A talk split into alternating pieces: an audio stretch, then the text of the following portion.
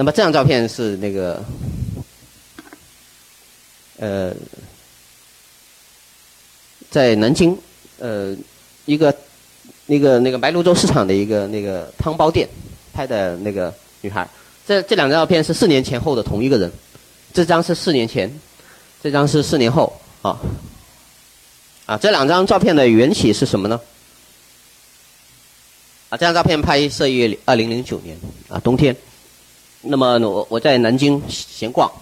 准备去白鹭洲市场，听说那边有一个有一个那个花鸟虫鱼市场，就想去看看。还有一个叫灵鹫寺啊，一个寺庙。然后在走过一条街小街叫长白街的时候呢，就看到一个汤包店啊，那个汤包店那个那个那个那个小姑娘很漂亮，我就站在那里。拍了她半天，拍了大概有十分钟。为什么要拍这么久呢？是因为当时她他那个烟雾缭绕的，大家在蒸那个那个汤包啊。那么这个烟变化非常快，我一直在寻找，就是说，呃，这个姑娘和这个呃烟雾和这个它的蒸笼之间找到一个最合适的这个构图，所以站在那里拍了半天。最后他都被我拍毛了，他说：“哎，拍什么拍呢？”啊，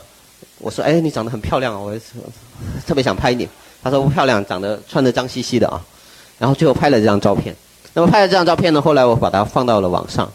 啊，然后呢，结果呃这张照片受到的那个还蛮受好评。然后呢，当地的一个媒体一个报纸还把这张照片拿去登转载了这张照片。好，呃，然后四年之后啊，我又去了一三年的时候呢，我又去了这个白鹭洲市，又路过那个那家汤包店，哎，看到哎这个姑娘还在，啊，我还认得她，然后我就对她又拍了半天。她说哎。哎，她说我认得你，他说，她说你上次给我拍的照片还上了报纸啊，啊，我说呃，对对对对，然后我跟他聊了一会天啊，他说那个两年前结了婚，刚结了婚，然后生了个小孩，然后呢现在还是一样的忙，然后呢最后呢我把这两张照片呢，当时还是微博时代，把它放到那个网上，放到网上，结果那两张照片没想到红了，啊，被转载了几千次，啊，转发了几千几千次。然后呢？结果震动了当地的那个媒体。结果当天呢，那个南京的三大媒体都去跑，纷纷跑去采访这个姑娘。嗯，呃呃，《扬子晚报》、《金陵晚》呃，《金陵晚报》还有那个《现代快报》去采访她啊。然后还给她媒体还给她封了一个那个那个称号，叫做“汤包西施”。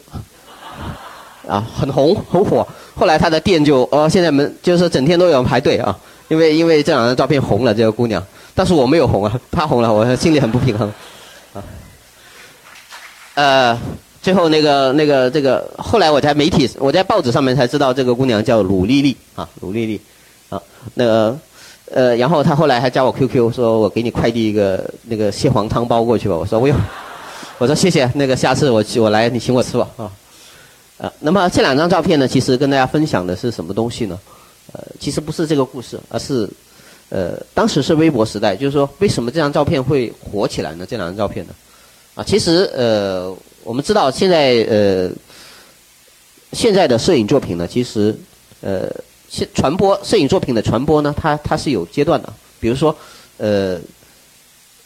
它的审美是不一样的。比如说十年、二十年前，我们看摄影作品就没有手机或者没有电脑的时代呢，我们看能看到摄影作品，主要是在报纸、媒体或者是在那个。摄影展上面，那么摄影展当时大家可以看到它的风格是什么呢？比如摄影展，他会追求那个横幅的很大的，那么里面很可能场面很特别震撼，里面有很多很多的丰富的细节。但是，在过了到现在，呃，后来的电脑时代，一直到现在的手机，手机的那个互联网时代的时候呢，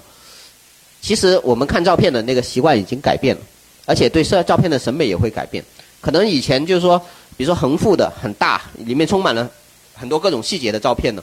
在我们手机里面，它可能就很吃亏，就变成小小的一张，你不放大它或仔仔细看，根本就看不出清楚里面任何的细节。啊，那么现在反而到了我们手机时代，那么你看照片的时候呢，可能竖幅的照片、打竖的照片会更占便宜，因为横的照片它会缩成一个小块，啊，呃，所以呢，呃，就是说。摄影的这个标准评估标准，它并不是一成不变，它会随着时代的改变而改变，啊，那么这两张照片为什么会当时会会吸引了这么多的注意力呢？其实我这里面是设计了一个一个视觉小小小小的视觉陷阱是什么呢？可能很多人你去刷微博或者朋友圈的时候看照片，就是点开一个照片，看两秒钟刷就下一张，看两秒钟就下一张。那么这个时候呢，呃，我我说的发的这条微博里面呢，说是四年前后的同一个人。那么这个时候，他可能你可能刷到这两张照片的时候，你会反反复复看，哎，这两个人四年前后会有什么差别，会有什么变化？那么这个时候呢，你在这个这两张照片上面停留的时间，可能会是十十几秒，甚至是一分钟。那么这种时间的延长，就使这张这两张照片会给人留下更为深刻的印象。那么跟大家分享的这个案例呢，其实意思就是说，呃，摄影它的标准，它的。它并不是一成不变的，它随着我们时代或者我们观看的介质的改变，它应该也有一些标准的调整，啊，所以呢，呃，我觉得，当我们如果喜呃喜欢玩摄影的话，那么你应该留意一下这个时代的变化，或者我们大家观看这个照片的习惯的变化。比如说，在手机时代呢，它对摄影照片的要求呢，它就要求你主体很明确，在很小的屏幕里面可以一眼就能抓住别人的眼球，能够看得到。呃，它的主体那不要，如果是太复杂的这种关系，或者说里面的那种呃构图的话呢，那么它它是很很吃亏的，很吃亏的。所以你对拍照摄影来说，你也要因应时代的转变而去转变你的拍摄的风格。啊，这张照片，呃，刚才呃跟大家提到过，就是说我呃长期有拍摄中国的很多城市的老城区。那么老城区的拆迁呢，其实现在一直进行中。那么大城市基本上已经完成了。那么但是呃很多中小城市还是有很多的老城区。那么这些老城区呢，它就面临着一个拆迁或者保护的这种啊呃这种这种现状。那么这种拆迁和保护的现状呢，呃其实是一种说不清楚的状态。因为呃你说一个呃比如说中国不广州的这个西关的老城区啊。呃，西关的老城区呢，大家知道，比如说有一条特别明显的恩宁路，大家都知道。那么恩宁路应该怎么保护呢？其实大家都在吵，啊，一直没有一个结论。其实呃，像广州的老城区，呃，当然它是很有岭南的风情，传统的这个骑楼风格，但是住在里面是很难受的，因为大家知道，特别是回南天的时候，特别潮湿，而且非常多的白蚁啊。那么住在里面的人很不舒服，所以呢，现在西关老城区的现状是什么呢？就是年轻人一代基本上都搬搬走了，啊，搬到那个番禺、金沙洲或者什么地方，其他的那个那个那个新的住宅区去了，可能只剩下一些老人家在里面不肯走。那么大部分的房子呢，老房子呢，现在租给了外地人做生意的，或者作为这个仓库，啊，比如说一德路啊，啊那些那个货放货的仓库，啊，那么。恩宁路为什么要炒呢？因为大家一直没没有定论，包括政府、开发商和当地的原住民，都觉得，哎，这个东西应该怎么保护？这恩宁路，我大家知道是很有特色的一条那个那个骑楼街，啊，那么曾经想过，政府想过把它打造成那个丽丽江那种的那个那个旅游一条街，啊，后来被反对了，啊，被那个传统的这个文化保护的这种组织反对了。那么也有城政府也也有想过，就说。哎，干脆一了百了，把它全拆掉，重建新的。结果拆掉了一半啊，后来后来又受到了很多反对。但是你要维持现状，它这个房子没呃缺乏这个维修和保护，那么它也是也是倒塌衰落的很快的。所以呢，这个中国的旧城区改造可以是一说是一个悬而未解的问题，就是说目前来说并没有太好太妥当的方案啊。那么所以呢，呃，我去拍老城区的时候呢。呃，我并不，呃，呃，我我不会太执着于去拍这种呃单纯的这种老文化或者旧时光的东西。我觉得应该把这种呃我们这个时代的关于这个老城区的一个困惑拍出来。啊，怎么叫把困惑拍出来呢？就是说，这里面啊，比如说这张照片是在重庆的十八梯老街。十八梯老街呢，其实现在已经被拆掉了。当时我去的时候是准备拆迁的状态，啊，现在已经全部全部所有人都搬走啊，也拆掉了。啊，就是说，十八街呢是重庆的最后一条，就是说，呃，有那个上上上下三道，然后有一些传统的这个，呃呃老房子和那个老的那个行业的一个一一条街。啊，那么，呃，我拍摄的这张照片，其实我是想通过这个照片传递一种困惑。其实就说我这张照片，我觉得哎拍出来有一点有有有点我想说的话，但是我我也不太具体知道我想说什么。那么可能对于观众来说，他看这张照片觉得哎我有是有一点意思，但是这点意思是什么意思呢？那么不同的观众会有不同的解读。那么这里面呃牵涉到一个问题叫什么？叫摄影语言。那么呃什么叫摄影语言呢？事实上摄影。他也是会说话的，那么这个摄影的会说的话叫做摄影语言。那么摄影语言跟我们平时说话的语言也是一样的，啊，就是说有些人说话会很直白，有些人说话会会会讲反话，有些人说话会拐弯抹角，有些人会说笑话啊啊。那么对于摄影来说也是同样的道理，就是一张照片里面，呃，它也可以。说话，但是这种说话呢，不能够通过像平时我们说话一样，用一句接着一句这种逻辑关系去讲。那么它应该是通过画面里面的元素之间的组合，去告诉观众啊一个事儿。呃，那么但是呢，很多时候很多人的拍照摄影语言是非常直白的那一种，就说你一眼看过去这张照片就知道他想拍什么，不需要一秒钟，不需要你观众的理解或者是去拐弯去想啊。那么我们看到的大部分的照片都是这样子，摄影语言特别直白。虽然拍得很漂亮，但是你看过之后很容易就忘记，它不能够耐人寻味。啊，这是一种最简单的、最直白的摄影语言。那么，当一张照片可能你要里面想说的事情不是那么清楚明白的时候呢，那么读者也会产生他自己的解读。有可能这种解读呢，它跟原来你的拍摄者的意图是完全不一样的另外一种解读。那么这种拐着弯说话的这种摄影语言呢，往往这样的照片会更耐人寻味，啊，更耐看，啊，所以呢，呃，如当你觉得你的照片不太耐看的时候，那么你可以尝试着从摄影语言的角度去，去去想一想，比如说这张照片，可能我，呃，我想说一点事儿，但是我只是提出了一个问题，有可能，然后读者去去感受这张照片的时候，他可以有。不同的解读，那么这张照片它就会变得很有意思。那么当然，这张照片也是拍摄这张照片也有一点一点那个运气的成分。啊，这个运气成分是什么呢？就是说，呃，当我构好图拍这个小朋友尿尿的时候呢，呃，其实构好图了哈，但是我没有按下快门，因为当时我构好图的时候呢，这个老人家还在那个前面的 在阴影里面啊，在阴影里面，然后呢我。特别就等了一秒钟的时间，让这个老人家走到这个阳光下面形成了一个对比啊。呃，当然就是说，呃，当我按下快门之后，呃，再过了半秒钟，这个小朋友就尿完了。因为小朋友的尿比较短，所以这张照片是有运气的成分。说好好好片都是可遇不可求的啊。就是说，呃，一张照片不一定要告诉你的读者一个很清楚的答案。那么有可能一张照片你提出一个疑问。或者提出一种困惑也就足够了啊，不是说照片它摄影不能够解决所有问题。当现实是有问题的话，我们可以通过照片来提出疑问，那么也是一个很好的方式啊。啊，那么这张照片是在那个呃香港的红磡红磡轮渡码头，有有有有好几呃有一两一两年时间，我经常去香港，去香港买奶粉啊。然后呢，呃，坐广九直通车就会到红磡，然后红磡呢坐那个轮渡码头过对面的北角，北角北角是不太有大陆游客去的地方，那边的奶粉比较便宜，而且也比较正宗一点。现在油尖旺啊都和中环的那个奶粉都不行了，但是现在很少就去香港，呃，去去澳门多，澳门多啊。呃，那么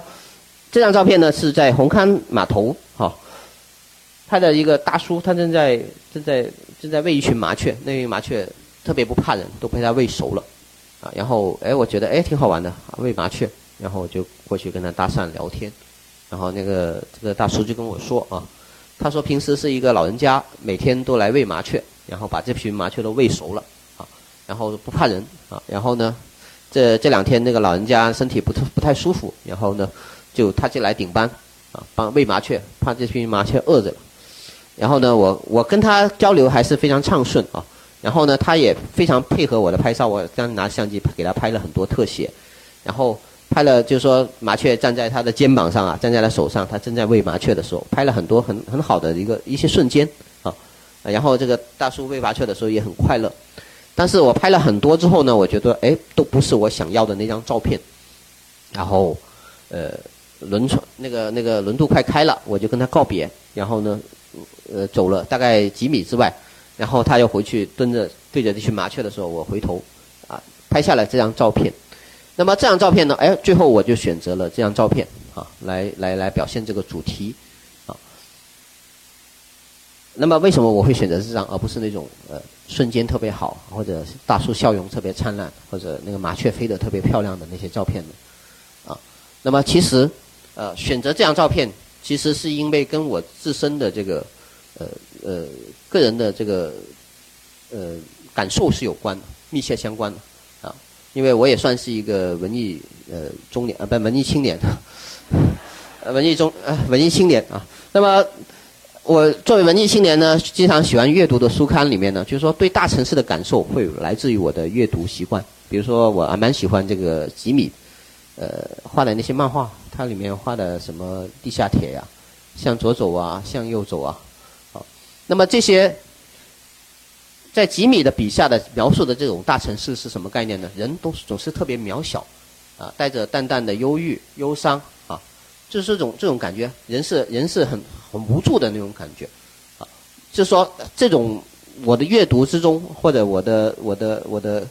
个人经历里面对这种感受呢。那么我来表现香港这个城市的时候呢，那么我就选择了一个相对来说比较疏离的感觉。大家看到这张照片，远处是那个半山的那个呃豪宅，维中间是维多利亚港，前面是一个大叔蹲在那里对着一群麻雀发呆。就说这张这张照片里面传递出来的这个信息，啊，这种感受其实是跟我对香港或者对广州这样的大城市的一种感受，它是它是契合的，我的内心是契合的。那么就回到刚才我说的，何谓对着世界拍下自己呢？其实每一个人你去拍照的时候，虽然你拍摄的是客观的世界，但是最后当你按下快门的时候，你为什么会选择这个这个角度而不是那个角度？为什么你拍的是这一盆菜而不是那一盆菜？那么其实你按下快门的时候是带有你的强烈的主观意识啊，你觉得这个东东西很好玩、很有趣，或者你觉得这个角度特别美。那么你才会去按快门。那么当你按下快门拍下这张照片的时候呢？虽然你拍的是客观的世界，它其实是你内心的一种呈现。好，虽然照片是很客观的，但是当你按下快门，你去取景，或者是你后期再去 PS 它的时候，都带着你强烈的你的审美的痕迹和你的价值、人生观、价值观的取向在里面。那么你才会去这样去拍一张照片。所以呢，每一张照片其实是。都带有自己很强烈的自我的东西，啊，呃，所以呢，呃，我说对着世界拍下的其实自己照片，到最后其实拍的都是你内心的东西，呃，那么比如说，当你拍照拍到一定程度出现困惑，觉得这个事情很无聊的时候呢，不知道拍什么的时候呢，这个时候你不妨问一问你自己的内心，其实你最热爱的、最喜欢的东西是什么？你应该就去拍你最、最、最打动你的东西。一般来说，这个照片能够打动你自己，才能够去打动观众，去打动别人，啊，所以就是说，一要遵循你的内心去拍摄，而不要去跟风哦。别人拍出一个，呃，明星，呃，一个风光特别好的地方，哦，下次我们也去那里找同样的角度拍同样的光影。那么这样的拍摄呢，它就其实就变得就是没有个性，就是违背你的本心去去去拍照的东西，啊，所以呃，我觉得这种遵循内心的这种拍照，它可以。它不一定是很很世俗或者是很常见，那么只要你遵循你自己的内心的话，我觉得你的照片会越来越有个性，也越来会越出现你自己的风格。这张照片是在那个富阳龙门，龙门是一个古镇，江南古镇。呃，我去的挺多的。呃，江南古镇我去过很多，我是一个古镇控，啊，特别喜欢那种古镇。但是拍了很多这个小桥流水人家，我觉得挺无聊的。因为虽然很好看，但是没没没没没多大意思。呃，老是想拍出一个不一样的那个江南的那种感觉，生活的感觉。那么，其实呃，这个场景呢，其实是在叫是一个村边的一个村口的一个叫开水房。啊，江南的冬天呢，他们家里都是胆着煮水煮开水，就有一个公共的开水房，大概一块钱还是五毛钱一壶水，这样子大家就去那个打水就可以了。好，这是公共开水房。然后呢，这两个这两个水壶呢，其实不是不是那个，呃，我我摆的，其实阿姨在有一个阿姨在等着打水，就放了两个水壶在那里，啊，一个红一个绿，呃，我觉得蛮有意思的。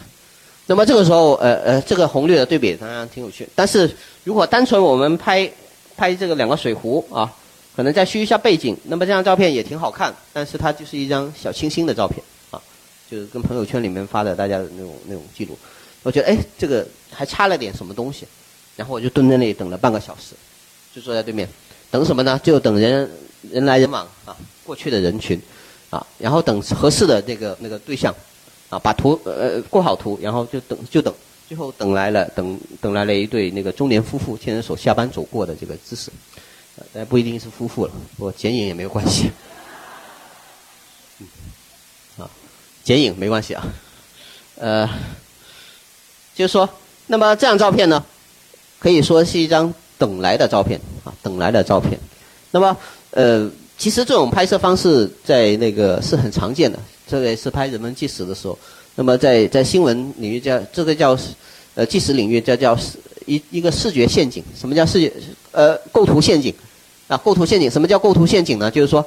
呃我专心构好图，就等合适的这个人物或者是合适的瞬间出现，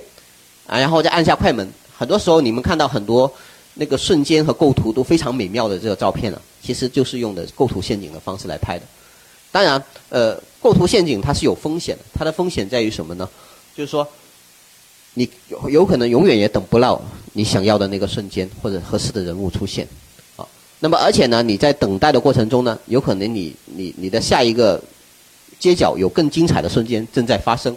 所以呢，等这个等是要有有有叫机会成本的啊，有机会成本的。那么就是说，呃，那么到底是该等还是不该等呢？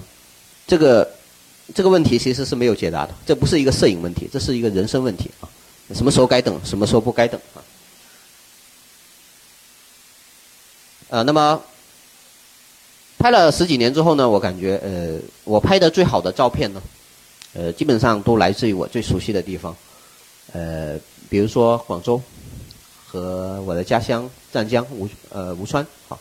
因为呃这两个地方我是呃我在广州十几年啊工作啊学习工作十几年，那么我对城广州这个城市是那个感受是非常的爱恨交缠的啊，就是说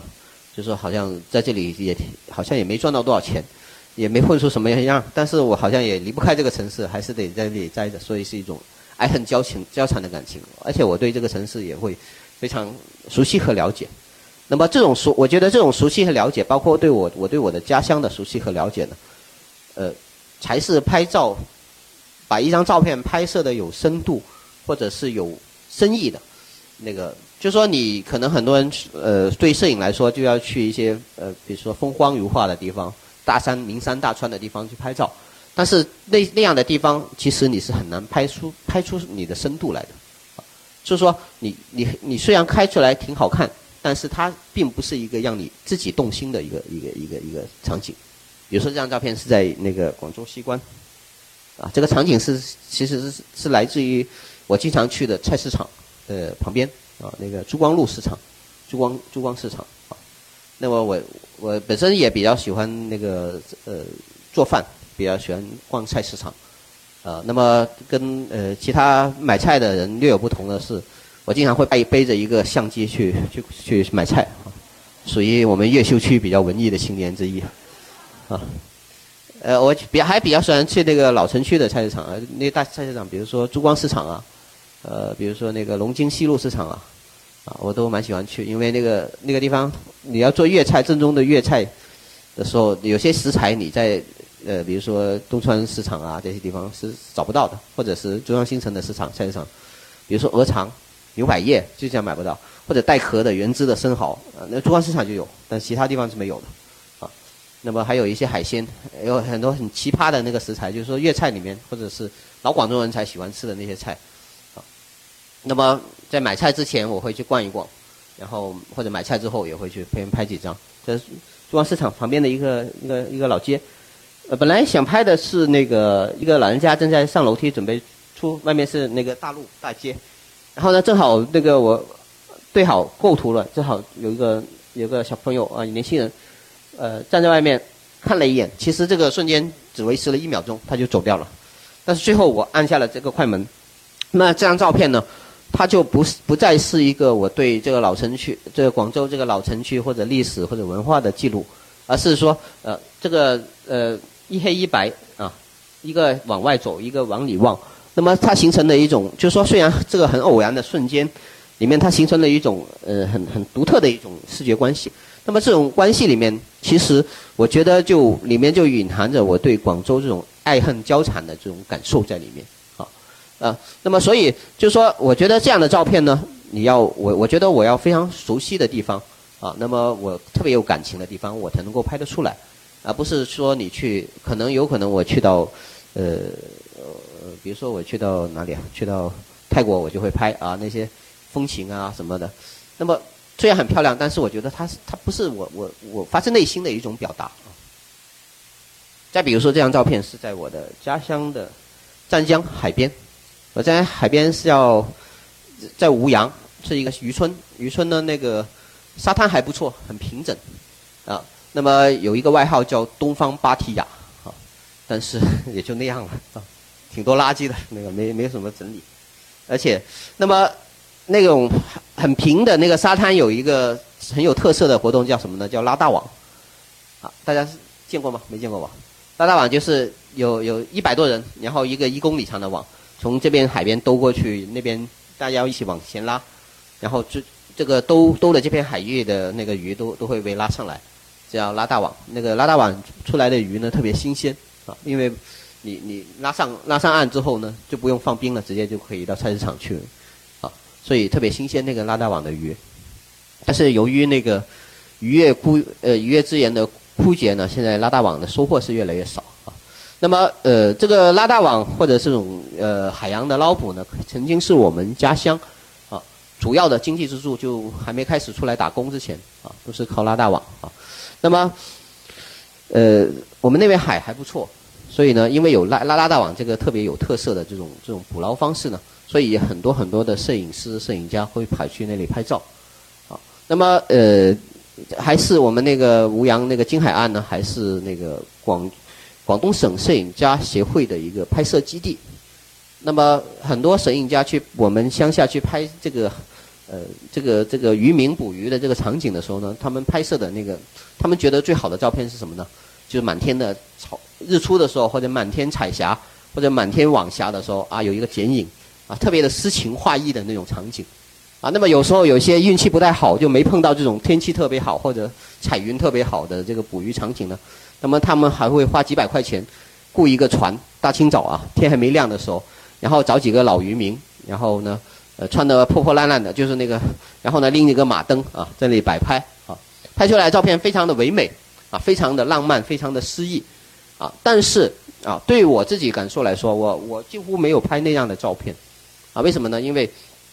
可以说在现在我们的拉大网在在在湛江还是有，啊，那么这些拉大网的人其实现在已经大部分都是老人家，啊，还有那个中年妇女，年轻人就因为因为拉大网是非常辛苦的，每天要日晒、暴晒几个小时，然后用尽所有的体力，那么拉上来可能一天的那个因为渔业。呃，鱼很少了，所以呢，一天也就是几十块钱，啊，就是一个工钱啊。那么这些海边的这些老人家呢，呃，基本上就是我的我同村的，我很多我都认识，都能叫出来名字。啊，其实我觉得对就对他们来说，这个拉大网是没有任何诗意的，就是为谋口嚼口饭吃嘛，很痛很辛苦的一个事情。那么老人家呢，呃，乡下的老人家呢，渔民呢，是没有退休这个概念的，做到有一天。爬不起来床，死掉了，就这样结束。那么不不会说有有个退休的这个概念，就是做到你能做到多少岁就做到多少岁这样的一个。所以的很多很多的老人家都在海边谋这个生活。啊，对于我来说，他就是我的亲戚，呃，我的邻居啊，我的同村同宗同族，我们就是一样的人。那么我觉得，呃，这种这种这种辛苦啊，我觉得不能够用一些浪漫或者是那种。呃，大气或者是什么概念来来来来来来表现它？所以呢，我最后我拍了这张，比如说这张照片啊，我拍的是一对呃老，这个这个老渔民其实就是我我认识的啊，我认识的，啊，我我我每次找他买鱼，他都会多给我几条啊，因为我熟啊。所以现在解一条带鱼啊。那么这张照片里面，我觉得这通过一个手的这样一个特写呢，我觉得呃，我是能够理解他们或者了解他们。本来我们就是一个一样的人啊。可能如果我不念大学，呃，到了广州，我跟他们的身份又有什么区别？其实念了大学也差不多，跟他们也没什么区别，也是很辛苦，我们都很辛苦啊。呃，就是说，呃，这种感同身受的东西，我觉得才是一个照片最真实的感情基础，而不是你去非要强调啊这个事情啊这个多么的出海打鱼，多么的豪迈，多么的奔放，多么的呃诗情画意。这种东西，我觉得呃。不是应该我我去表现的东西，它它它就会变成一个矫矫情的东西啊！就是我觉得最重要的就是说你要有真情实意，而不是一种矫情的东西。啊，这是在惠州的那个小巷里面，拔火罐，拔火罐很常见啊。但是这个拔火罐有一点特别，这个头上这两根像小龙人一样的，我一直没搞清楚穴道，因为我我也是读医的嘛，我有。读中医，我一直问了好多个读中医的同学，没搞清楚这两个穴道、这两个把这两个火罐是什么用，啊。那么这张照片其实蛮平常，因为大家知道，呃，很多很多的地方都会有拔火罐，我们有在座有很多位也经常会拔火罐，但是这个这种这种拔火罐这种事情呢，其实呃，在中国目前来说很常见，但是很有可能呢，它过了十。几十年之后，哎，慢慢这种东西就会消失掉，它不会在在街头巷尾就会有这种这种中医的呃拔火罐的店啊。所以呢，呃，中国其实现在在一个新旧交替、传统和现代呃互相互相糅合、纠缠不清的这个一个状态的时候呢，我们去拍摄照片的时候呢，往往会在在最平常的、最街头的地方呢，往往会有很很很好玩的这这个发现。那么只要你用心去留意，那么也其实其实是很很多有趣的照片的。再比如说这张，这张是在广州地铁三号线拍的，啊，春天回南天特别潮湿闷热，但是呢，这个我先拎着相机去做相呃上班啊，背着相机，哎，看到这个大叔，不知道想起了什么样的往事，突然露出了一丝诡异的微笑，啊，最后拍下来这张照片，啊，呃不诡异，可能是很温暖的微笑，就是说。其实，往往就在我们的生活日常中，最小细微的一个细节，甚至是一个很细微的表情，它也可以成为一张很有趣的照片，而且是可以是耐人寻味的照片。就说照片，你应该是从一个很细致的角度去去切入，那么才能够，它可能可以表现出一个特别大的一个主题啊。这个是摄影，就是说很多时候你不要非要说一个宏大的场景或者漂亮的地方才能够拍出照片，可能我们平时日常生活中也有很多很有趣的一些照片。比如这张照片是在我家家真正的家门口啊，东风东路啊拍的这张照片，背着一个镜子，那么形成了一个很魔幻的一个一个一个场景啊。